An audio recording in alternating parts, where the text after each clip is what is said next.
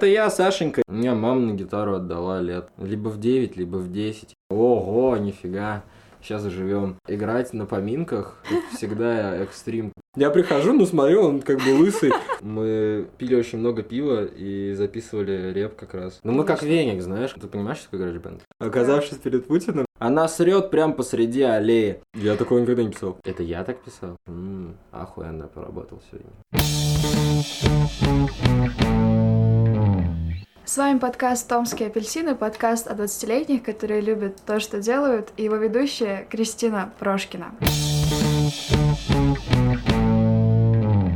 Широчайшая улыбка, ровная спина, танцы в стиле «А, пацаны, у него что, эпилепсия?» Автор фразы «А до жизни я вряд ли дойду, а до смерти я вряд ли дорос». Он пишет музыку из стишата, пьет корвалол пузырями, любит молоко и седьмой лад на укулеле. Третий выпуск «Томских апельсинов» пришел автор комнатного музыкально-текстового проекта, участник рэп-проекта «Опасное лето», студент филологического факультета ТГУ, экзистенциальный умелец и spoken word самурай Саша Огородников. Самое долгое представление, которое меня было в жизни. Больше, чем у Ломоносова. Привет, Серьезно? Саша. Да, привет.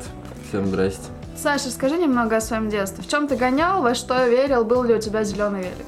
Зеленого не было, был он то ли синий, то ли красный, я не помню по цветам точно. Ну, в смысле, в чем я гонял? Что ну, ты типа, имеешь в виду? как ты выглядел, чем ты жил вообще? Слушай, я выглядел примерно так же, у меня даже стрижка была почти такая же, только у меня была вот еще челочка, типа вот, забор, заборчик такой, знаешь. Я выглядел как обычный ребенок, короче, из обычной семьи, ну и все. Какие яркие воспоминания детства? Яркое очень воспоминание, мне еще было года три, наверное, мы поехали на дачу с мамой, с бабушкой, к соседу по участку. У нее была какая-то птица, я не помню уже точно какая, она снесла яйца, а потом собака задавила эту птицу, и, ну, короче, он отдал яйца нам, чтобы они не были уничтожены, и почему-то мама положила их на кровать, я на них упал и раздавил, и мама на меня ругалась, говорила, что я убил птенчиков, короче. Ты плакал? Э, Ну, я был очень расстроен, я не помню, плакал я или нет, но я помню вот именно что. В 2018 году ты написал «Моя мама иногда кажется мне пиком развития разумной жизни на Земле». Да. Как тебя воспитывали родители?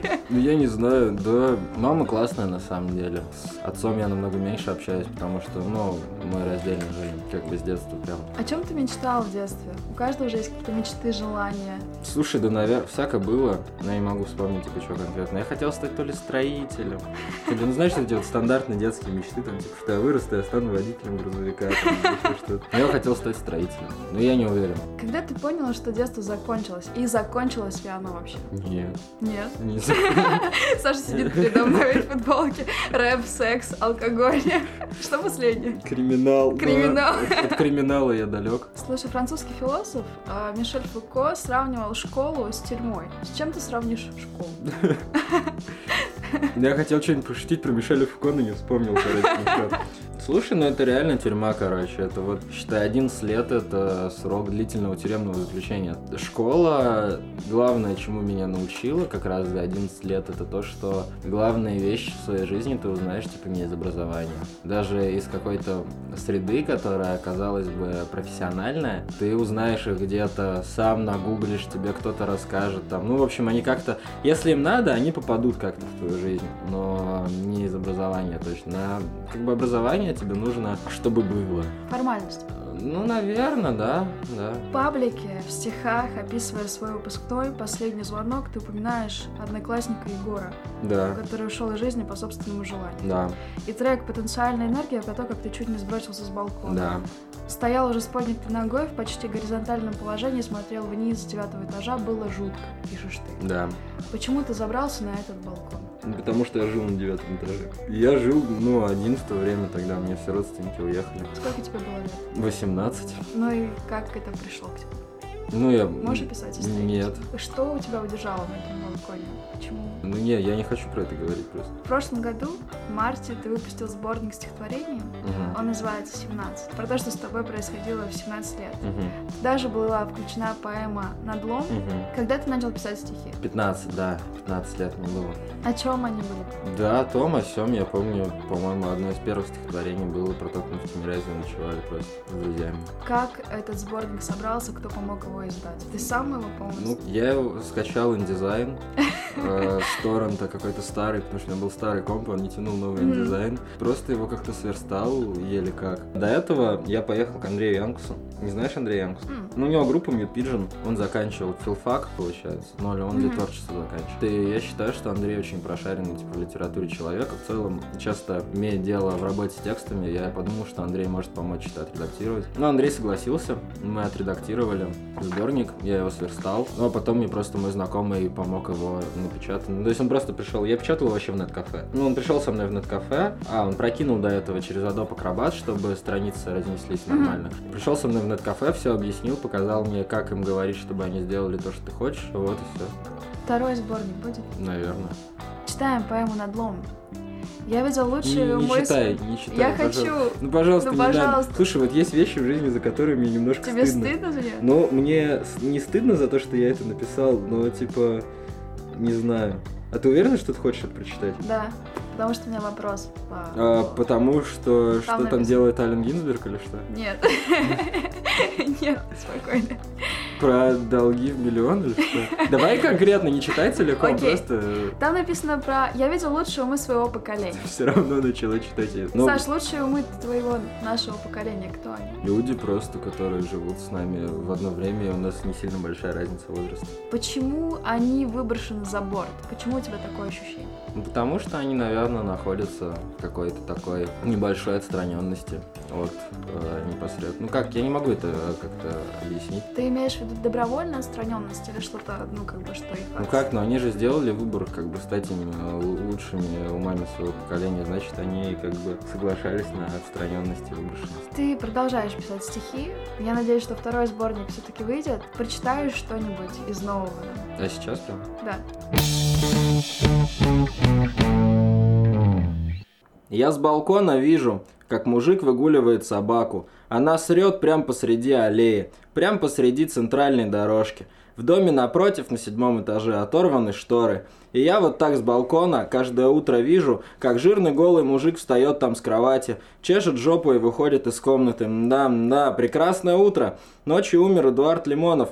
Эдуард Лимонов как-то писал про Бродского, мол, Бродский поэт-бухгалтер. Он просто ведет учет происходящего. Бродский давно умер, больше 20 лет назад. Этих двоих персонажей что-то объединяет, а меня объединяет с ними. Ощущение эмиграции и отсутствие моего места в мире, знаете? Я ведь вырос в этой квартире, в той, где я сейчас стою на балконе и смотрю на срущую собаку и голову жердяя, но ощущение эмиграции меня не покидает уже лет пять, наверное. Я бы устроился на работу басбоя, как Эдичка, но в России нет басбоев. Это я, Сашенька, иду устраиваться на работу официанта сегодня. Зачем? Чтобы сбежать отсюда, оторваться от ненужных вещей и людей, вырваться. Тебе никогда не выбраться, киса. Как ты сам охарактеризуешь свои стихи? Я слушала «Общага», по-моему, назывался проект. А, это Ксиома, который, да? Да, и ты говоришь о том, что твои стихи — это, ну, что-то похожее с фотографией, какие-то запечатленные моменты. Ну да, так и есть. То есть это какие-то чисто ощущения, эмоции, которые ты вот выкладываешь как холст, и все. Ну да. Как это э, трансформируется в музыку? Это и есть чистые стихи, или ты как-то их перерабатываешь, не знаю, там особое какое-то другое? Слушай, да некоторые просто можно положить на музыку. Да, можно просто положить на музыку и больше ничего не делать. Мне некоторые просто ложатся классно. Вот как это стихотворение про потенциальную энергию, это было стихотворение изначально. Потом оно легло на музыку, получилась песня, а некоторые изначально пишутся как песенки. Как ты попал на филологический факультет? Ты был Ну, я пришел в приемную комиссию, оставил документы. Да это смешно, я же поступал на журфак на самом деле. Да? Да. Я пришел, ну также, типа, написал заявление, что вот я хочу там поступить на журфак, на филфак и на ИК. Ну все, пошел, написал творческий, э, сходил на собеседование. У меня, по-моему, было 98 баллов за эссе плюс собеседование. Мгм. Но так у меня ЕГЭ был не очень высокий. Мне сказали, что меня будут рады видеть на платном обучении, а я не могу платно учиться принципиально. Все, я пошел на филфак, позвонил в приемку, главное, в этот же день журфаковского. Сказала, ну, передайте документы филфаку. А там, если помнишь, это два соседних стола, они Да. вот в метре друг от друга находятся. Они несколько дней не передавали, короче. Ничего, в итоге я пришел, просто забрал у них папку, а- отдал филфаку и ушел. Школу, и все, и меня взяли на филфак. Ну, а ты изначально больше хотел на журфак? Ну, на самом деле, когда меня не взяли на журфак, я даже обрадовался. Почему? Да я не знаю как. Не то, что я больше куда-то хотел. Ну просто, не знаю, мне кажется, было бы угарно на журфаке учиться, но если ну нет, так нет. Хотя с другой стороны, ну я понимаю, да, на филфаке тоже смешно. вот. Но с другой стороны, было обидно, что я вот чего-то хотел в жизни и не получил. Первый курс подходит к концу, ты не жалеешь? Немножко. За что можно респектовать филологам? Потому что на весь поток мой, ну, по крайней мере, я знаю, ну, большая часть людей с потока, у нас поток, ну, сколько? 100, что-то 2, 110-120 человек примерно. Нет э, никого прям конченого, короче. То есть нет кого-то, про кого я мог бы сказать, ну, он, типа, вообще какой-то всратый персонаж, и как-то обходить его стороной. Все по-своему интересные. Вот на филфаке круто те, кто там учится. Ну, по крайней мере, мне повезло с потоком, потому что, ну, на других потоках как бы не так, как я понял. Классно, что можно обсудить какие-то вещи такие, ну, литературу, музыки какой-то, которые вот нельзя обсудить с некоторыми друзьями своими, ну, в силу того, что они, ну, не знают, вот. А на филфаке как-то все так сошлись, что всем, все как бы могут поговорить про что-то интересное почти между собой. Как тебе студенческая жизнь в сравнении школьной? В сравнении школьной. Со школьной. Да. Школьной. А, да, классно, слушай, на самом деле. Я почему-то думал, что универ будет отнимать меньше сил у меня. А Вот. на деле? На деле чуть-чуть побольше. Но в целом мне нравится. Именно классно не то, что ты ходишь на пары куда-то, а то, что ты делаешь помимо этого. Потому что когда ты учишься в школе, тебе еще, скорее всего, нет 18 лет. В целом, то есть некоторые вещи для тебя недоступны. И даже не в плане про то, что можно пивка там бахнуть где-нибудь в подворотне или еще что-нибудь. А в плане того, что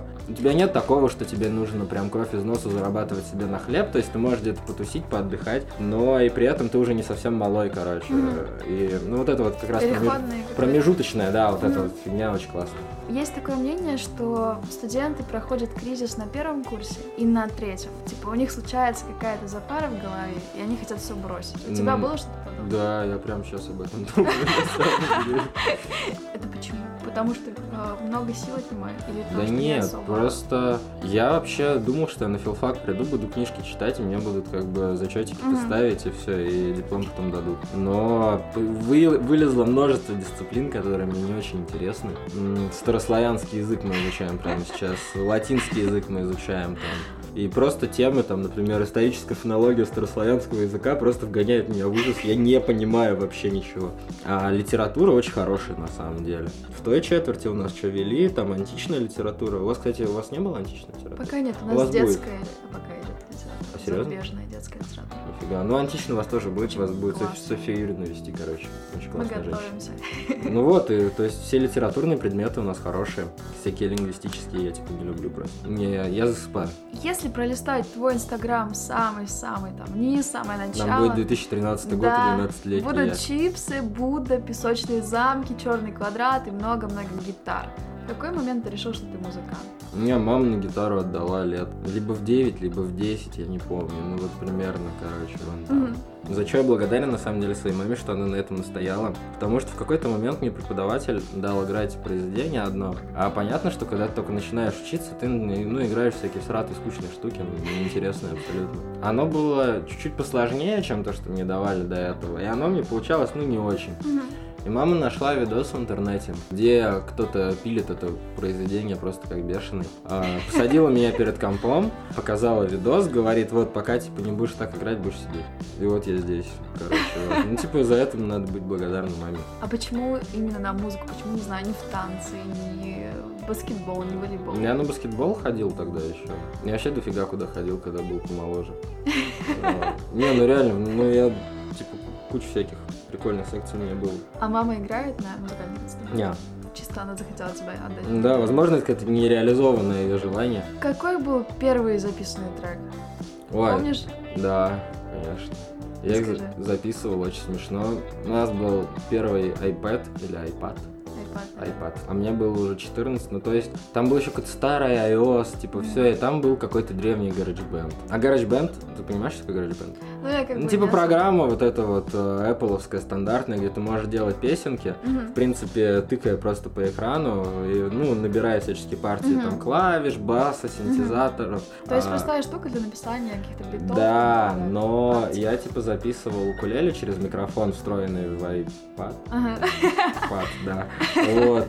Делал там какой-то бит электронный, и, ну, бас там какой-нибудь синтезатор добавлял.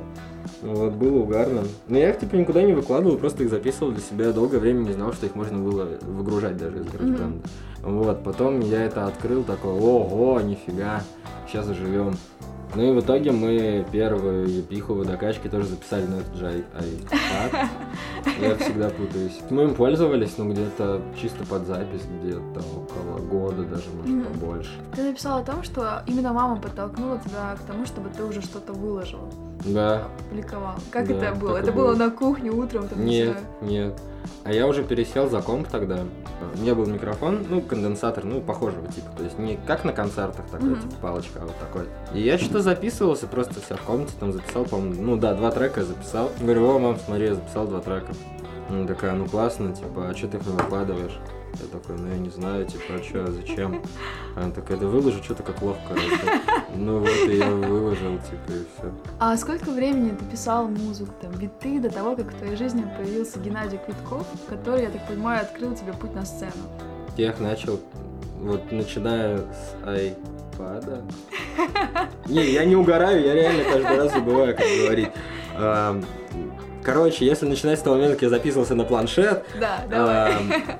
Ну, я его начал записываться, наверное, где-то в конце 14 начале 15 года.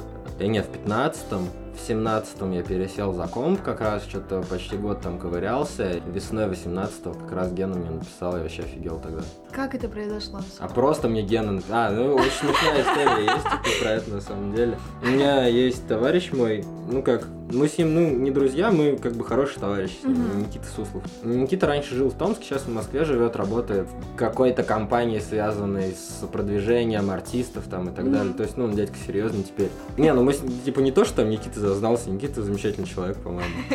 А у Никиты был паблик, ну, он сейчас его ведет, просто музыкальный блог, Пингвин Ситу назывался. У него было 26 человек в паблике тогда. Он написал э, статью такую небольшую, типа рецензию на мой релиз как раз. Там было 26 человек, а один из 26 человек был Ген Китков. И Гена увидел, подумал, о, угарно. Ну, это вот со слов Гена, он так он мне потом рассказывал. И все. И позвал меня. Где ты в первый раз выступал? А, она уже не работает, ты же приезжий, не знаешь. Короче, набережная реки Ушайки, где вот, а, там есть где ресторан Шефс сбоку. Там раньше делали мероприятия а, на мансарде. Ну, там мансарда, по-моему, вообще это на бара. Но там проводили мероприятия теория звука, кидросаунд, концерты иногда какие-то. Да, вот Убийц Кристал привозили, Гена был и еще кто-то, по-моему. Там вот мы выступали как раз. Ну, то есть это просто такое большое помещение, мансардное с бетонным полом. Ну, там угарно, на самом деле, его оформили так хорошо. Было весьма комфортно там выступать. Ты написал, помню, что после выступления меня страшно закошмарило, и я убежал, ходил по набережной, а потом вернулся в клуб. Да. Почему тебя закошмарило? Ну, бывает такое в жизни просто. Это волнение? Да нет, это просто ужас какой-то. Типа, чувствуешь ужас и убегаешь. Сколько было людей, что ты спел? В смысле, сколько, сколько народу было Да. в зале? Ну, что там было, человек, мы с Геной считали потом где-то 100... Ну, 100, 120, Мгм. может, где-то так. Ну, Гена тогда в Питер уезжал, потому что на какое-то время, ну, что-то больше года он в Томске не выступал. На него народ нормально собралось тогда. Какие-то изменения после этого выступления ты почувствовал? Или ну как бы все как Да не, было странно просто, на самом деле. Как раз началась тогда вся движуха, типа, у меня. Начали звать на какие-то выступления. Интересно было, на самом деле. Ты часто упоминаешь пузыри с Карвалолом. Это средство против волнения? Это то, что я никому не рекомендую делать. Я сам не делаю, на самом деле, уже сколько больше, чем полгода. Ты выпустил несколько альбомов в рамках проекта Саша Огородник. М, Как, где происходит э, вся запись? Это кухня дома. Просто дома. У меня просто стойка с микрофоном и Мгм. типа ноут, и все. В комнате. Ну да. То есть там никакой шумоизоляции, ты просто Нет. сидишь и вот так Да. пишешь. Ты любишь все свои альбомы, но некоторые особенно. Ты их называешь своими детьми. Какие альбомы ты особенно любишь? Ну, особенно. Ну, я люблю второй EP, на самом деле, очень сильно. Где песни там про укулельный хардкор, там про дежурный вопрос. Люблю французские фильмы. Полноформатник люблю. Ну, больше всего, наверное. Сначала я хотела играть простой постпанк и быть как Ян Кертис из Joy Division и Артем Черепанов из Буйрака в одном лице. Но потом что-то это что, пошло я не по 2018-го? плану. Да, пишешь ты. Ужасно. Зачем ты тут копала? Ну, я, я искала. Могла запросить обновленную информацию какую-нибудь. А, инди, За это мне краут, стыдно. рок, ракешник, постпанк домашней lo-fi версии. Я такого никогда не писал. Нет, подожди. Как только не определяет жанры той музыки, которую ты создаешь. Это из рецензий, это всюду. Да, серьезно? Да, это все, что, ну, как бы я накопал. Что из этого тебе кажется правдой? Да это Как- про- ну, типа, просто музыка, короче.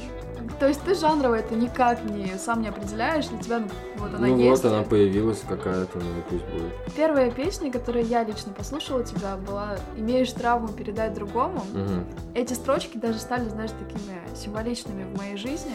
Что ты в них вкладывал? Как эта песня родилась? Это единственная, я так понимаю, песня, которая имеет сейчас клип. Да. Там больше 28 тысяч просмотров. Ого, нифига, прикол.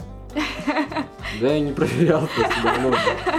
Но я придумал просто этот припев, на самом деле, еще летом, наверное. Написал несколько вариантов текста. А, ну и инструментал я тоже придумал еще вообще весной, наверное, прошлым. Потом уже осенью я текст дописал полностью и записал как раз. В результате чего был придуман этот припев? Ну, в результате разных событий в жизни. Суть твоего творческого подхода, как ты сам определяешь, максимальная степень искренности. Это я так писал? Да, Серьезно? да. Насколько твои песни о тебе? Можно ли их полностью отождествлять с тобой? Или на сколько процентов можно? Не знаю, Саша. Да не, это странный вопрос на самом деле. Ну а почему бы и нет? Не, это все лирический герой, это не я. Саша улыбается так. Он, он явно Да мне стрёмно просто как-то вообще неловко. Слушай, ну столько внимания ко мне, ну типа реально, мне аж типа Нормально. не ком- Не, мне реально некомфортно, короче. Ты же явно создаешь тексты о себе, эти стихи. Это же не просто какие-то формулы из головы, которые, ну вот, раз. Ну, типа, ну по-всякому бывает. Бывает, что это и чисто что-то выдуманное и вымышленное. Ну да, конечно. Расскажи о первом туре, как он назывался, какие были города и как он прошел. Слушай, да прям тура как тура не было. То есть, чтобы я вот, не знаю, выехал на месяц, и вот месяц я ехал, там что-то делал. Мы ездили, ну, с единичными какими-то выездами, вот в соседние города. Куда? В Кемерово мы ездили, в Новосиб. Первое, что я называл туром... А, ну да, я поехал тогда. У меня был Красноярск, Кемерово и Новосиб, короче, три дня подряд. так. Это было в 2019 Да, в марте 19 Мгм. как раз. Там была серия мероприятий, которые мои хорошие товарищи организовывали, которые там не виноваты, знаешь. Да, знаю. И как раз меня позвали играть, э, главное, позвали играть в Красноярске, короче, позвали играть в Кемерово, а в Томске не позвали. Вот. Ну и чё, я съездил так-то. Было интересно. Местами было тяжело, именно что переезды. Там был абсолютно ужасный переезд как-то раз. Это из Красноярска в Кемерово на автобусе 11 часов. И при том, что он 30 минут едет, потом 30 минут просто стоит, там, там в какой-то момент на остановке водитель просто успел сходить в парикмахерскую, короче. Серьезно? Да, абсолютно. Я прихожу, ну смотрю, он как бы лысый, и он другому водителю хвастается, ты смотри, я подстричься успел, какой классный у нас график. Я думаю, вот вы кончены, а можно было ехать, мы могли приехать в два раза быстрее, короче. Ну не в два, может быть в полтора. Я понимаю, что это ну, не просто так делается, ну графики все эти составляются, но все равно было некомфортно. Я читала где-то об этом, о том, что ты как-то ждал свою девушку в подъезде целый час, Мгм. и тогда у тебя мир сузился до подъезда. Да. А тут у тебя сузился мир до этого Да, автобуса. автобус. У меня был еще адский сосед. Он сидел по диагонали сзади. У него примерно, ну, почти каждую остановку менялись соседи. То есть он ехал прям вот из Красноярска в Кемерово, а каждую остановку заходил кто-то новый, и каждому новому человеку он начинал рассказывать все время одно и то же, короче. Он рассказывал, как он ремонтирует машины. И каждый раз примерно одними и теми же словами. Ну, то есть, типа, 11 часов в наушниках не посидишь, Мгм. некомфортно просто становится. Ну, а вот это было вообще ад. Ну, то есть, про машины 11 часов, как он там что разбирает, вытаскивает. думаешь, ё Ты уже потом в конце мог рассказать, видимо, за него. Да нет, знаешь, это в какой-то момент ты не воспринимаешь, как бы, что он говорит, ты слышишь просто звуки Белый опять да? эти, да, одинаковые, и думаешь, когда это закончится вообще. То есть сейчас по факту был один тур. Еще был второй, как он там назывался? А, на что ты тратишь свою стипендию, тур он назывался. Мы ездили в Петербург, Москву с смехом Зелебобы. И потом мы еще с рэпером Сашиной Плешей проехались. Были концерты в Иркутске, в Красноярске, в Томске и в Омске. Где тебя приняли радушнее всего? В Омске. Расскажи, как Омск это просто вышли? замечательный город на самом деле. Скажи. Есть множество жутких историй про Омск, все они правда, короче, но в Омске живут просто, ну, реально, я вот на них смотрю, мне жить хочется. Каком плане? Ну, я не знаю, вот у них раньше был пан-гараж поминки, это назывался. Мгм. Там было несколько гаражей, объединенных между собой, между которыми, ну, там, понятно, двери стояли. То есть, вроде ты подходишь, вроде обычно, знаешь, такой гараж а, длинный, в котором куча дверей как бы в одном. Мгм. А туда внутрь заходишь, там отдельно где-то вот такого вот размера холл просто, где люди сидят. Ну, там с диванами как Мгм. бы совсем. Потом дальше проходишь, там в гараже бар, короче. Стоит барная стойка, стоит как бы все. Отдельно курилка для музыкантов и организаторов. И в отдельном вообще помещении, в самом конце, концертный зал непосредственно. Там прикол в том, что играть на поминках всегда экстрим, короче, был. Потому что там через дорогу прям находилось, то ли это было кафе Азия, мы так и не выяснили. Я несколько раз был в Омске просто. То ли кафе Азия, там просто в одном доме они. И там был кальянная Ниагара, как-то так. И там как бы местная омская интеллигенция всячески при- приходила в негодный вид и вламывалась на гараж. Там, ну, Саша на пляж, когда один ездил еще в девятнадцатом году, ну, в девятнадцатом, в смысле, весной, ему вообще концерт сорвали, он просто пришли гопники, начали всех Отжимать. пиздить. Начали всех пиздить просто, ну типа и все. К нам тоже пытались ворваться как-то раз. Было даже смешно. Приходят гопники, видно, что невменяемые. На входе стоит вот мой товарищ Влад как раз. Они говорят, пацаны, можно вас поссать, короче. Влад Мгм. говорит, нет, у нас вход платный. Хотите поссать, платите, делайте, что хотите. Говорит, нет, нет. А что у вас тут происходит, короче? Влад говорит, концерт. Какая музыка? Влад говорит, ну постпанк. И он видно, у них непонимание на лице, короче. Они такие, это чё? Ну, он включил, типа, Joy Division и послушал, типа, на минут пять, наверное. Они такие, а, ну хоть не Эма. А то если бы Эма было, мы бы вам пизды дали, короче, развернулись и ушли. Ну, типа, я обожаю Омск, типа, серьезно. Ездили там, как бы, как я, как любой уважающий себя приезжий, съездил на могилки в город Летово туда. Мгм. Он же в Омске похоронен. Ну и просто в Омске есть какая-то вот своя такая атмосфера. Ну, в Омске страшно, короче, на самом деле. Ну, интересно, капец. Ты не знаешь, как бы... По грани ходишь, да? Да, ну вот мы реально, мы идем в центре города, ну, то есть еще прям реально центр. Мгм. То ли пятница, то ли суббота, по-моему, суббота все-таки. Часов 12. Как раз примерно это же время было, середина апреля. Казалось бы, все люди должны гулять, но все люди и гуляют, как бы, ну вот ходят там что-то. И мы отошли немного в сторону и видим, э, мы идем по одной стороне, по противоположной стороне идет чел, просто идет, собирается зайти в магаз, подъезжает тачка, из нее выпрыгивает чувак, валит его на траву и начинает его гасить просто.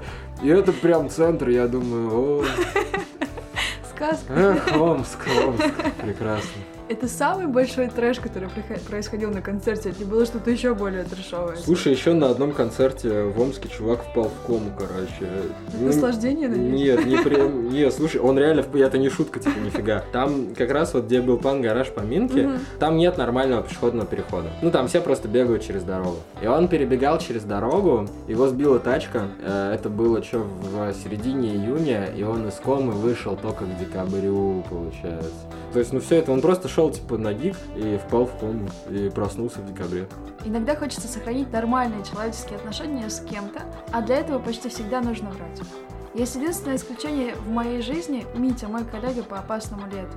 Ему я не вру никогда. Мгм. Расскажи про опасное лето и про Митю, и, конечно, про ноутбук, заклеенный вебкой. А ты Вебкой? не, заклеиваешь вебку на ноутбуке? У меня нет ноутбука. А, Я его выкинул. А, серьезно? Ну, да. А у тебя персональник просто стоит? Да, персонально. А у тебя камера есть? Нет. А, ну, Ну, сейчас, конечно, это актуально, но я не, решаюсь. Ну правильно, правильно. Не, ну... нами следят. Так, подожди, стой, еще раз вопрос про опасное лето. Да, и про Митю. Скажи, Слушай, Митя мой, типа, очень хороший друг, типа, один из лучших, наверное. со школы или, ну, Мите Просто- 29 лет в этом году. отлично. Отлично. Вот. Мы работали в стритвижене вместе с ним. Как раз там познакомились. Потом просто что-то заобщались.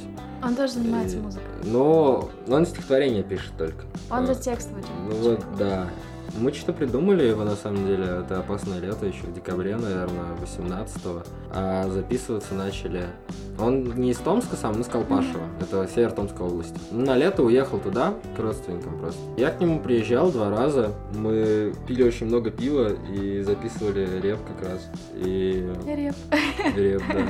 Я два раза к нему приезжал, там дней на пять, наверное, и вот за вот эти вот пять дней мы успевали, ну, сначала как бы первый день просто пили пиво, а потом уже начинали записываться и пить пиво. И вот так вот, собственно, и получилось «Опасное лето».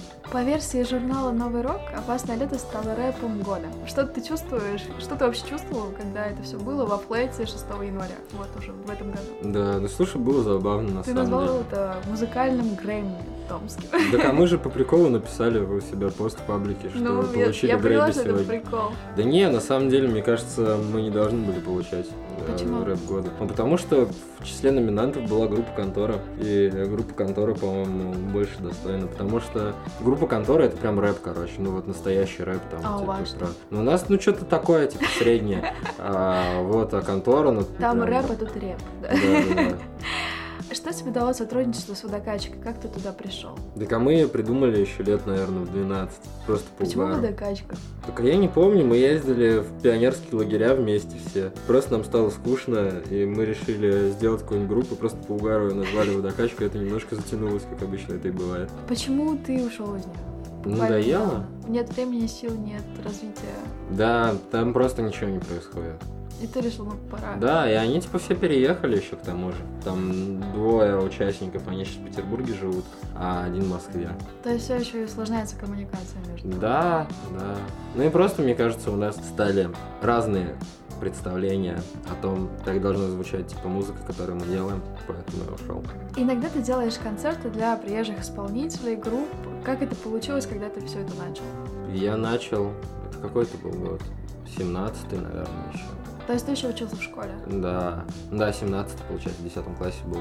Я понял, что интересно на самом деле не только заниматься какой-то одной частью музыки, ну то есть, например, э, только писать музыку, короче. Мгм. Мне интересно, типа, сводить музыку, мне интересно заниматься там мастерингом, интересно, типа, делать обложки. Ну то есть, вот все какие-то элементы вот этого вот музыкального бизнеса интересно, типа, как-нибудь затронуть, ну чтобы просто понимать, как это все делается. Я решил попробовать что-нибудь поорганизовывать. Написал тогда нескольким группам, не помню каким. Помню, что писал рэперу Бульвар Дупо, не ответил ничем. Я написал группе «Свидания» и еще кому-то. В итоге «Свидания» согласились. Я в итоге делал три концерта в Томске, один в Кемерово. типа. Какой из концертов, не только свидания, а ты же проводила еще нескольких Да, исполнителей групп. да. Какая организация тебе запала больше всего в душу, не знаю, отличилась? Или это, в принципе, все похоже? Слушай, отличилась больше всего как раз группа «Рсак».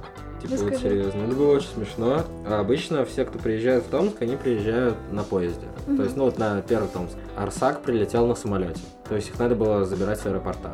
Мы с Бати поехали забирать группу Рсак на машине. Мы ехали до города обратно, ну, пока вот я им квартиру снял, здесь недалеко как раз она была. Мгм. Ну, чтобы они там поспали, переоделись, и потом после концерта отдохнули, они на следующее утро уезжали. Мгм. Мы ехали где-то час. Я сидел на заднем сиденье с басистом и барабанщиком, а Феликс, вокалист, как самый здоровый, сидел впереди. Все время общался с моим батей на какие-то странные темы. А, да я не помню уже, но бате было смешно, короче, весело, а я чувствовал себя некомфортно. А, в какой-то момент, я прям помню, он говорил, Саша, какой ты нам снял? Что ты нам снял вообще? Где мы будем жить? Я говорю, ну я снял вот квартиру, короче. Ну, просто квартира, обычная, большая, там, двухкомнатная. Ну, такое. Там есть душ. Э, Я говорю, ну, конечно. Ну, там есть как бы душ, ну, все, все удобства, как бы все есть. Он говорит, а моей маме бы понравилось, если бы она там остановилась. Я говорю, ну если бы твоя мама бы одна там остановилась, то я думаю, ей было бы очень просторно и комфортно. Он такой, а там есть гель для душа? Я говорю, я не знаю, я не смотрел еще. И он, а он сидит на переднем сиденье, а я сижу сзади, он оборачивается ко мне вот так вот и такой, ты что думаешь, моя мама не моется, что ли? Вот, и там была прям целая серия шуток про маму Феликса, и... Ну, бля, а. Твоя психика была на пределе. Да нет, было угарно на Угарно? самом деле.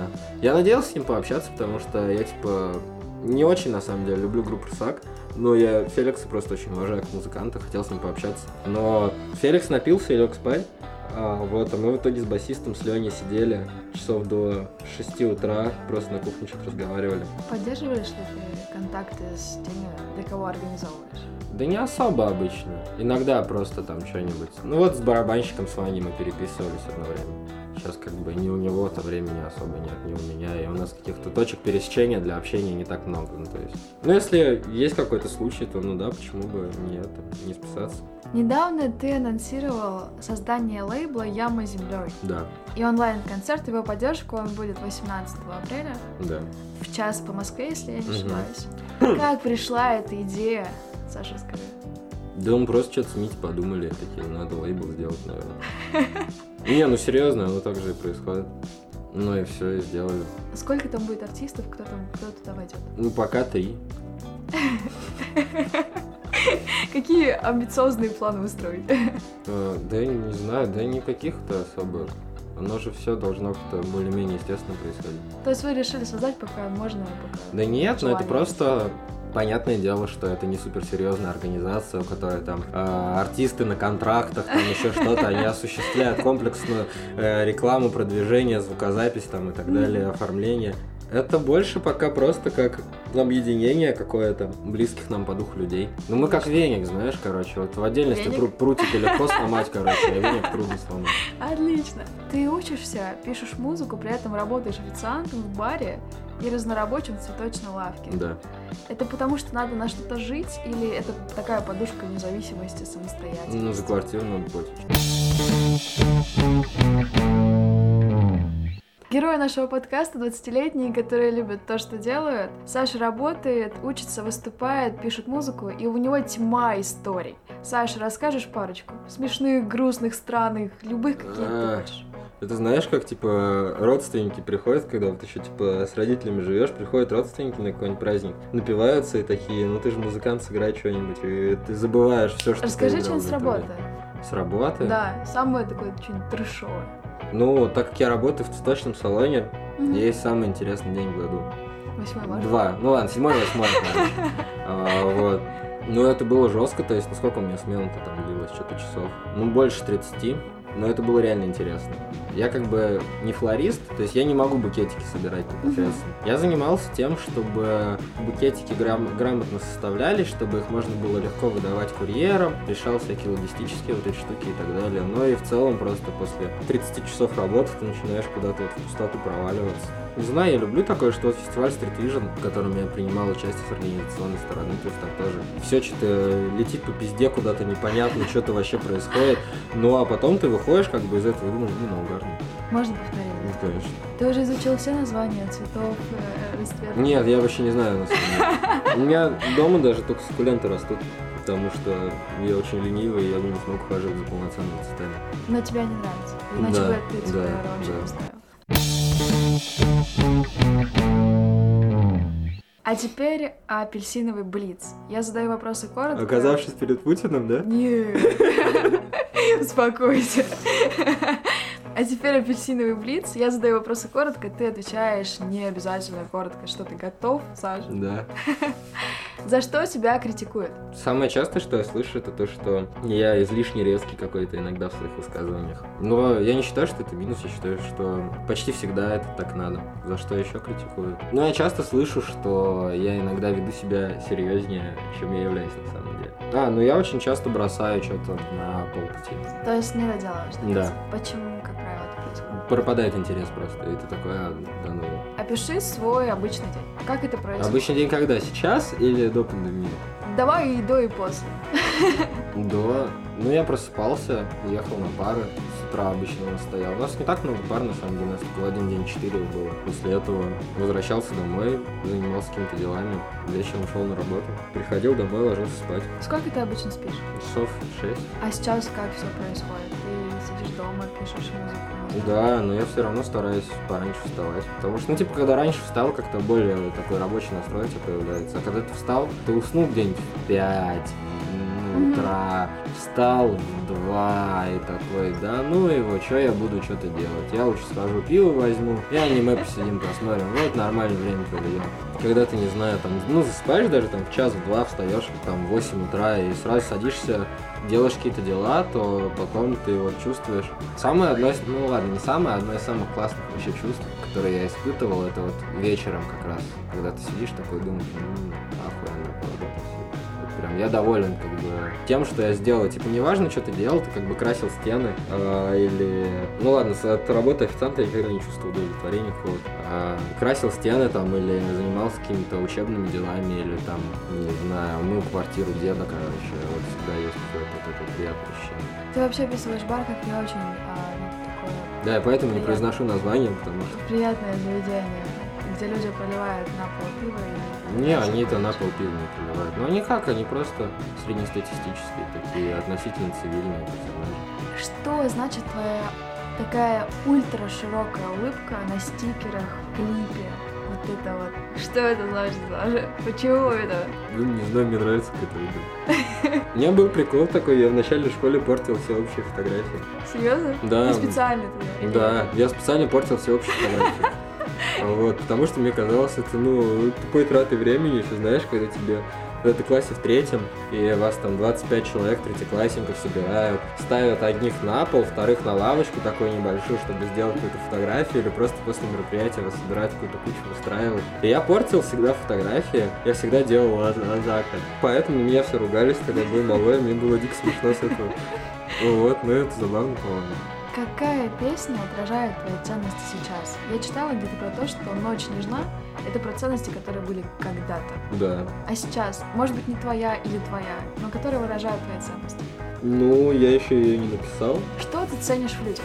А, ум, искренность, красоту именно человеческую. Есть такое иногда, что ты смотришь на человека, который занимается каким-то делом, ну не знаю, он там словно диджеет, короче, или не знаю, переписывает конспекты, э, разгружает ящики, Ура. еще что-то, да. Ну то есть он может заниматься чем угодно в этот момент, но он выглядит так цельно со всем окружающим его миром, и э, в целом он... Это может быть неважно, типа мужчина, женщина, тут не про сексуальную красоту идет речь, а просто именно про человеческую. Ты говорил, самое трудное сломать себя в каких-то целях.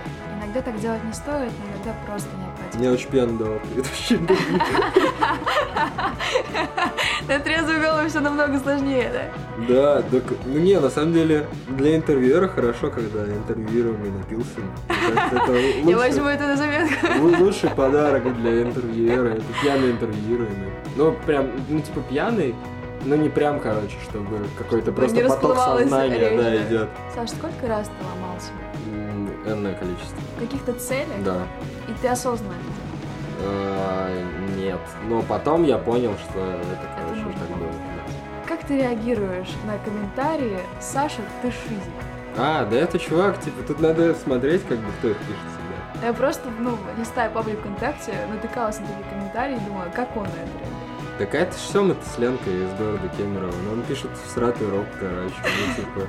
Типа, это комплимент, по всей видимости, да? Нет, так а зачем прислушиваться к тому, что говорит Семен Тесленко? Ну, типа, есть люди, как бы, к мнению которых я, типа, реально прислушиваюсь. Кто эти люди? Ну, в основном мои товарищи. Мои татуировки смогут забрать только если сделают сумочку. Да. Какая будет эта сумочка? Саш? Ну, пока она будет не очень большая, это будет, знаешь, такой кошелечек скорее. Что на ней будет? На ней будут кожа с моими татуировками. Сколько это тебе сейчас? Четыре. Когда ты первый раз забился? В 17 лет, летом. Было дурацкое решение делать татуировку летом. Почему? Ну, Потому что я делаю вот здесь вот еще. Было, была ужасно жара в это время. Татуировки, но их можно, как бы, после того, как тебе их сделали, их можно защищать по-разному, как раз пока кожа заживает. Кто-то пленкой как бы обматывает. Я всегда заклеиваю просто детскими пленками и бумажным скотчем. То есть жара ужасно, тебе жарко просто Мгм. в футболке, а тут у тебя еще кусок пленки, ой, пленки вернее, приклеенный к тебе бумажным скотчем. И я понял всю боль, которую испытывают женщины летом от того, что носят лифчик, короче. И я понял, что это ужасно жарко, короче, и очень тяжело. Какой вопрос сложнее? Чего я достиг или чего я достигну? Чего я достигну? Твоя любимая книга? Сложный вопрос. Я просто читала, что это заводной апельсин. В одном из-? Ну, это старый. Или я ответил, чтобы ответить. Но сейчас а, дайте на этот вопрос ответ. Да я не могу, но я, типа, не могу. Давай несколько. Три, пять. Ну, Сборник с рассказами Маркиз де Сада, Джан Бероула, роман без вранья Мариенгофа, сборник русских верлибров и все. Я вчера думала, что а, твоя любимая книга это будет «Зеленый апельсин», и даже начала, знаешь, изучать. А ты не знаешь, типа, ничего? Я знаю, я хотела как-то прочитать и наткнулась на очень интересную вещь. О вещах необычных или странных говорят, они кривые, как заводной апельсин. Я подумала, что это очень даже подходит нашему подкасту. Он не менее кривой и заводной. Саша, ты нам сыграешь что-нибудь сегодня? Да, я даже укулеле. Отлично. Давай, мы тогда удовольствием слушать.